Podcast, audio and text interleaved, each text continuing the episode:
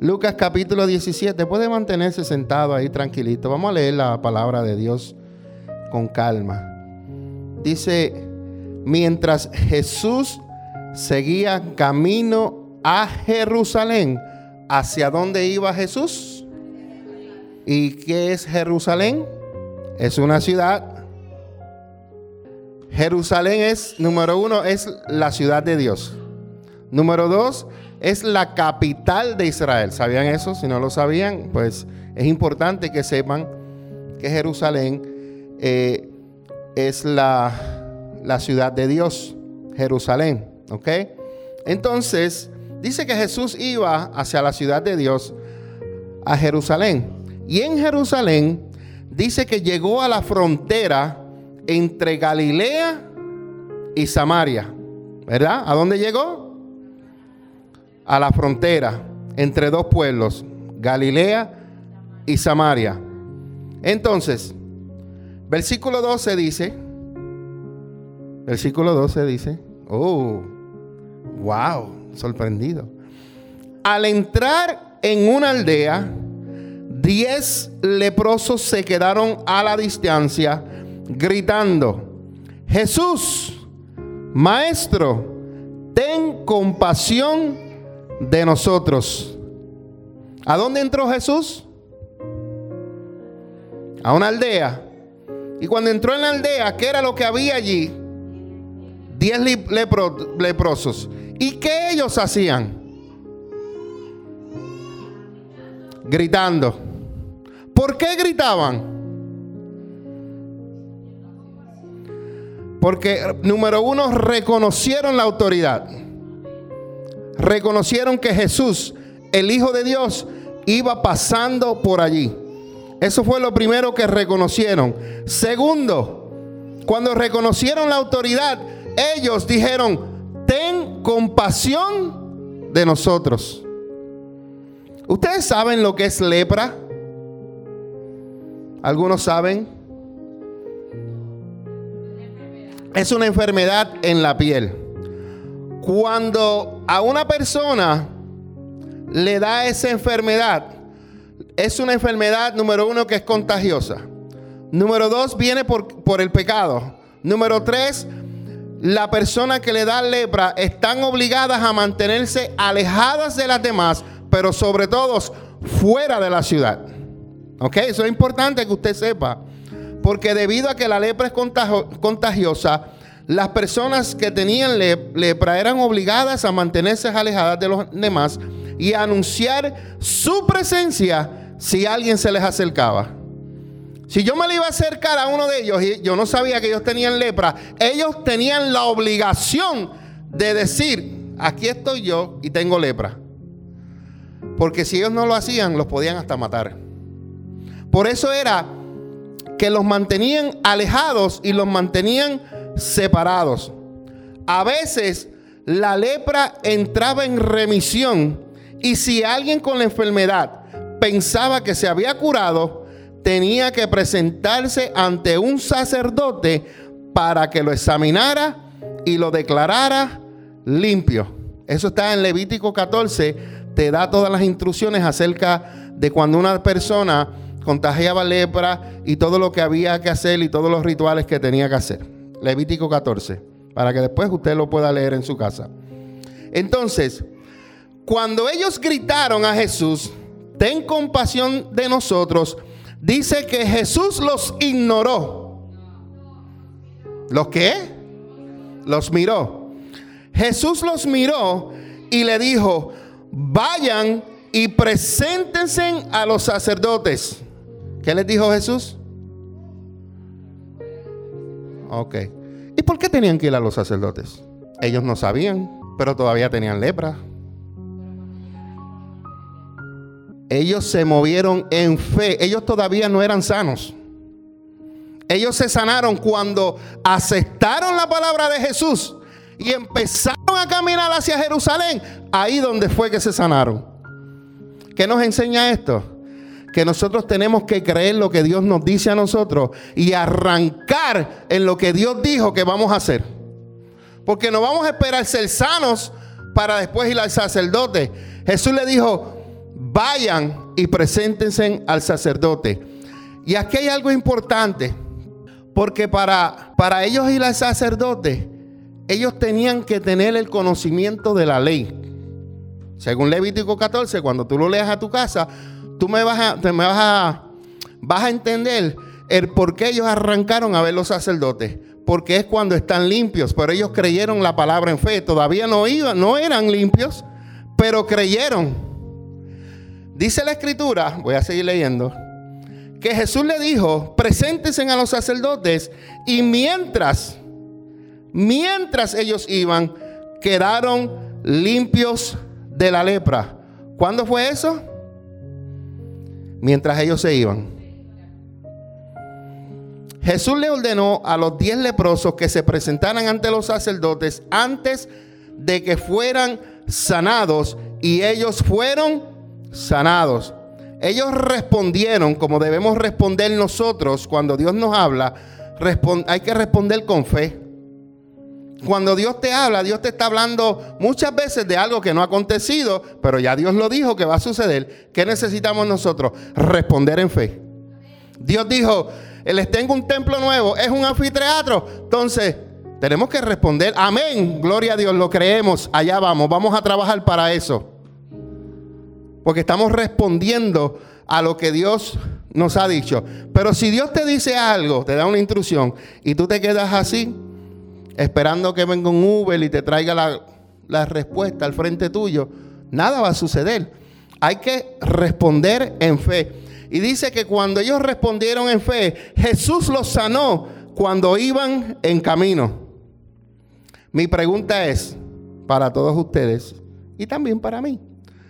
Confiamos tanto en Dios que obedecemos su palabra, aunque no tengamos la evidencia de que sucederá lo que Dios le dice. ¿Tenemos esa confianza? Me pregunto yo. ¿Tenemos la confianza de lo que Dios ha dicho va a suceder, pero ya tú lo crees en tu corazón? ¿Tienes esa confianza tanto en Dios? Dice, versículo 15 que uno de ellos, cuando vio que estaba sano, volvió a Jesús y exclamó, alaben a Dios.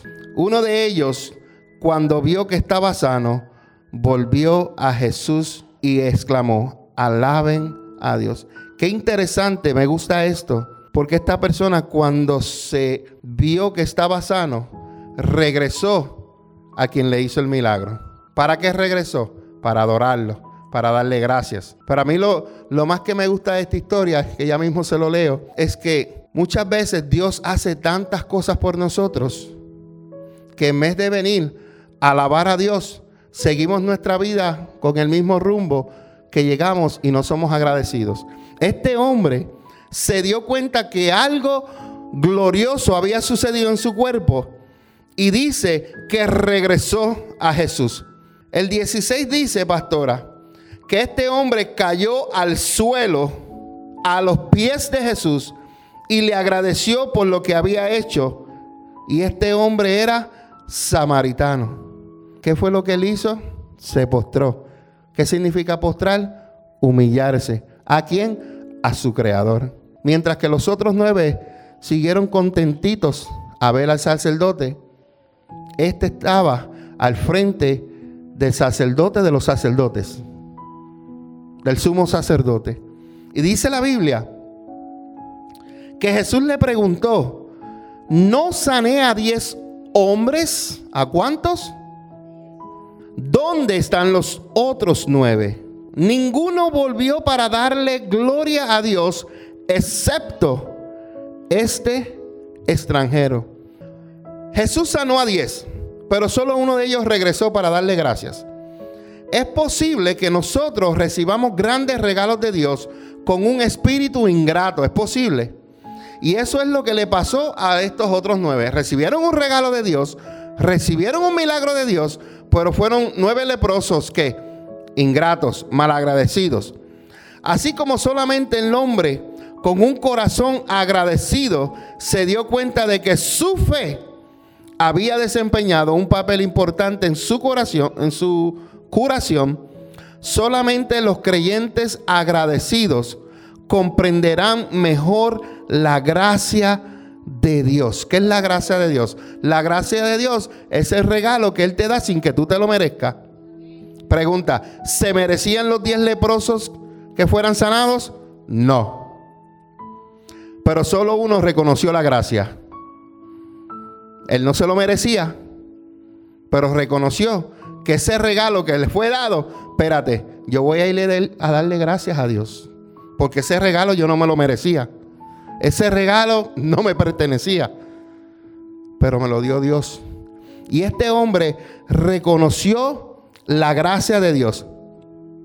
Dios no requiere que le demos gracia, pero cuando somos agradecidos, le complace y nos enseña más de sí mismo. ¿Qué hace Dios? Se revela. ¿Qué estamos aprendiendo de mi experiencia con Dios? Que mientras más nos acercamos a Dios, más lo conocemos. ¿Cómo lo conocemos? Según Él obra contigo. Él obra como tu, tu ayudador. Él obró como tu sanador. Él obró como tu protector. Pues tú lo vas conociendo según la experiencia que tú vas pasando. Y este hombre lo conoció por la gracia. Reconoció que el, el regalo, primero por sanador, segundo por gracia, porque él no se lo merecía. ¿Cuántos regalos nos ha dado Dios que nosotros no nos merecemos? ¿Cuántos? Un montón que no nos merecemos. Número uno, la salvación. No la merecíamos, pero la recibimos por qué? Por gracia. No es por obras para que ninguno se, se gloríe de eso, ¿verdad? Entonces, este hombre, además de tener lepra, este hombre era samaritano. Y si usted no lo sabe y se lo aprende hoy, pues amén, gloria a Dios. Eh, los samaritanos y los judíos como que no eran muy amigos. ¿Verdad? Es que como nosotros eh, eh, tenemos unos vecinos, por ejemplo, te voy a poner en el Caribe, tenemos a los cubanos, a los jamaiquinos, a los de Cuba, pero hay veces que entre nosotros mismos no nos llevamos, entre una raza y la otra, por X o que sea razón, ¿verdad? Pero entonces, estos hombres, samaritanos y judíos, había siempre una riña. Hay otra historia donde la Biblia habla acerca de la mujer samaritana y ahí hay una conversación y ella menciona lo mismo. También Jesús contó otra historia donde había un hombre que fue golpeado, lo dejaron en tirado, bajo un sacerdote, bajó un levita y después bajó qué? Un samaritano. Pero de los tres, el que ayudó, ¿quién fue? ¿El levita? No. ¿El sacerdote? No. ¿Y cuál fue el que? Samaritano. Por eso es que viene la frase esta del buen samaritano. Pero este hombre entregó todo. Igualmente como este hombre se dio cuenta del regalo que le había dado Dios, regresó para darle las gracias al Señor. Y después el versículo 19 nos dice que Jesús le dijo al hombre, levántate, sigue tu camino, tu fe te ha sanado. Levántate sigue tu camino, tu fe te ha sanado. Esta historia la vemos natural, la vemos normal que le sucedió a una persona, pero esta historia lo podemos aplicar también al mundo espiritual. Cuando nosotros nos apartamos del Señor, cuando nosotros nos alejamos del Señor, estamos enfermos espiritualmente, estamos muertos espiritualmente. Hay personas que aún dentro de la iglesia tienen una lepra espiritual, pero por la misericordia y por la gracia de Dios, Dios los sana, Dios los limpia, Dios los perdona, Dios los restaura. Pero entonces, ¿qué sucede? Cuando Dios te restaura, lo que nosotros debemos hacer es venir a Dios y darle gracias a Dios. Gracias porque un día estuve perdido y me rescataste. Gracias porque un día me descarrié, pero tú viniste y me jalaste otra vez. Gracias, Señor. ¿Sabe? Entendemos que el regalo de Dios, aunque tú no te lo merezcas, aunque tú no te lo merezcas, Dios te da ese regalo y lo que nos toca a nosotros es que tengamos un corazón agradecido y venir delante del Señor y, decirle, Señor, gracias. No merecía que tú me salieras a buscar, porque yo no vine ante ti, como estamos estudiando. Tú me buscaste y te doy gracias.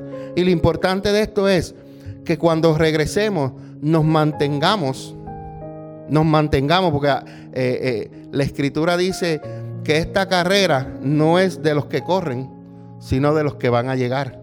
Porque hay gente que andan corriendo, pero es simplemente el que va a llegar. Y le damos la, gloria y la honra a Dios, que Él nos ha escogido a nosotros para este tiempo, que Él nos ha salido a buscar y nosotros hemos sido, sido sanados de la lepra del pecado. Y como hemos sido sanados, por eso es que nosotros le decimos papitos chulos, lo adoramos, hablamos con Él, tenemos intimidad. ¿Por qué? Porque eso es una forma de decirle a Dios, gracias por limpiarme del pecado. Gracias porque la sangre de Jesucristo me cubre y me limpia de todo pecado. Y estoy agradecido porque un día tuve lepra espiritual, pero ya hoy soy sano en el nombre de Jesús. Amén. Entonces, 21. Eh, y lo último, como Jesús dijo, le dijo al hombre, levántate, sigue tu camino, tu fe te ha sanado. Cuando estemos en momentos así, que el Señor viene y nos busca y nos limpia y nos vuelve a sanar, estas palabras deben resonar en nuestros, en nuestros oídos. Que nos levantemos y que sigamos nuestro camino. ¿Por qué? ¿Por qué tenemos que levantarnos y seguir nuestro camino? ¿Por qué necesitamos levantarnos y seguir nuestro camino? Yo les voy a decir por qué. Porque el largo camino nos resta. Y si un día tú te caes, Señor te levanta, sigue caminando porque el largo camino te resta. A cada uno de nosotros, levántense y sigan adelante porque el largo camino les resta. Amén. Vamos a orar, vamos a darle gracias a Dios por esta hermosa palabra en Lucas capítulo 17 de los 10 leprosos. Una hermosa enseñanza que el Señor nos, nos enseña en esta noche. Y sigamos adelante porque el largo camino nos resta. Señor, te damos gracias en esta hora, Padre, por tu hermosa palabra. Gracias por esta enseñanza viva, Señor, que tú nos nos dejas escrita en tu palabra, Señor. Un testimonio poderoso, Señor, el cual lo leemos, yo me imagino sucediendo, me imagino a los leprosos saliendo a ver al sacerdote y me imagino al uno, uno que se dio cuenta que estaba sano y regresó para darte las gracias. Padre, en esta hora te doy gracias por esta hermosa enseñanza y te pido, amado Señor, que nos ayude a que nosotros nos mantengamos, Señor, Padre, con un corazón agradecido, Señor. Con un corazón, Señor, porque tú nos das regalos de gracia, Señor, regalos que no nos merecemos. Pero a veces, Señor, hacemos como los nueve leprosos y se nos olvida darte gracias. Gracias, Señor, por todo lo que tú provees para nuestras vidas, para nuestro hogar, nuestra casa, nuestro matrimonio, nuestros hijos, nuestras familias. Gracias, porque tú eres, Señor, la fuente de ti proviene de todo, Señor, y te damos a ti, Señor, las gracias. Gracias, Señor, si se nos olvida en momentos, Señor, agradecerte, ya sea por la casa que nos has dado, por los carros que nos has dado, por todo lo que nos has dado, Señor, porque a veces lo tomamos un poco, Señor, a la ligera y que nos los cogemos como que es costumbre ya, Señor. Pero en esta hora, Señor, te damos gracias. Te damos gracias, gracias, gracias. Gracias por nuestros hijos, gracias por nuestra esposa, nuestro marido, Señor, gracias. Gracias, Señor, por todo lo que día a día, Señor, tú estás al pendiente de cada uno de nosotros. Estamos agradecidos, Señor, y en esta hora, Padre, te decimos, Señor, gracias. Gracias, Señor. Gracias, Padre, en el nombre poderoso de Jesucristo. Amén y amén y amén.